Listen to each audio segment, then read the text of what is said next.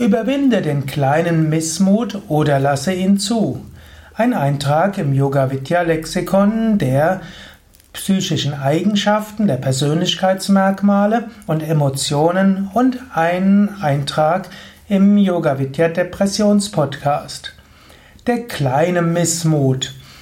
Es gibt verschiedene Formen der psychischen Gestimmtheiten, die man als Missmut bezeichnet.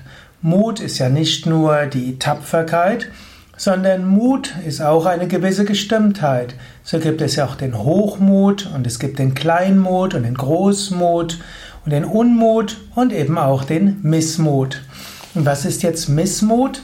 Missmut heißt, dass man irgendwo aus seiner Stimmung ist. Miss ist ja immer etwas nicht so Gutes.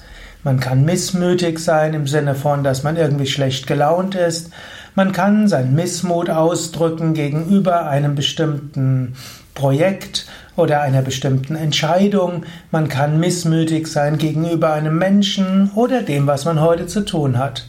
Also, wann immer es irgendwo Missklänge gibt von sich selbst gegenüber etwas, was zu tun ist, seinen Mitmenschen, seinen Aufgaben oder gegenüber sich selbst, dann spricht man von Missmut.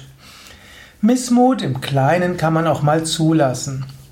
Du kannst auch sagen, ja, ich bin jetzt gerade etwas missmütig und das ist auch ganz okay.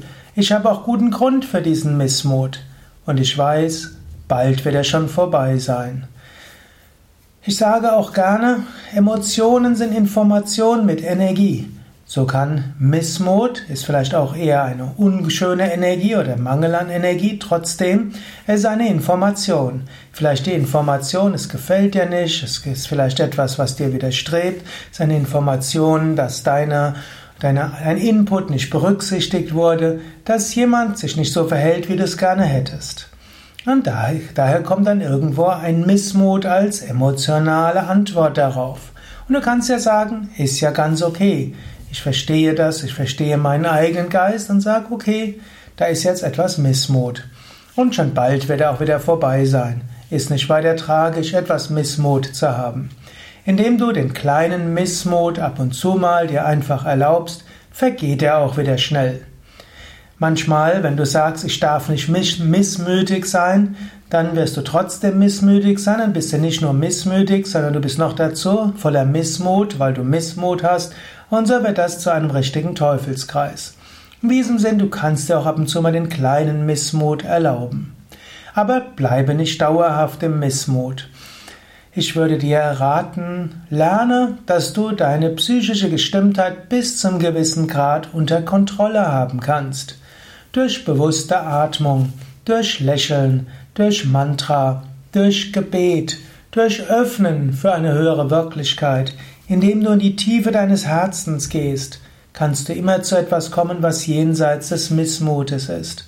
Du bist deiner eigenen Stimmung nicht hoffnungslos ausgeliefert. Du hast einen Einfluss auf deine Stimmung. Mache dir das bewusst und lerne, wie du selbst deine Stimmung beeinflussen kannst. Und so kannst du auch aus dem Missmut wieder rauskommen. Das waren ein paar Anregungen zum Thema Missmut als Teil des Umgang mit Depressions Podcast.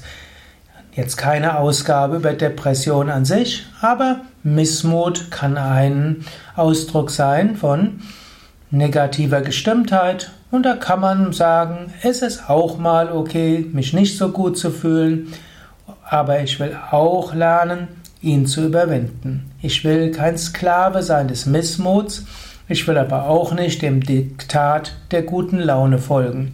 Freiheit ist etwas, was im Yoga wichtig ist.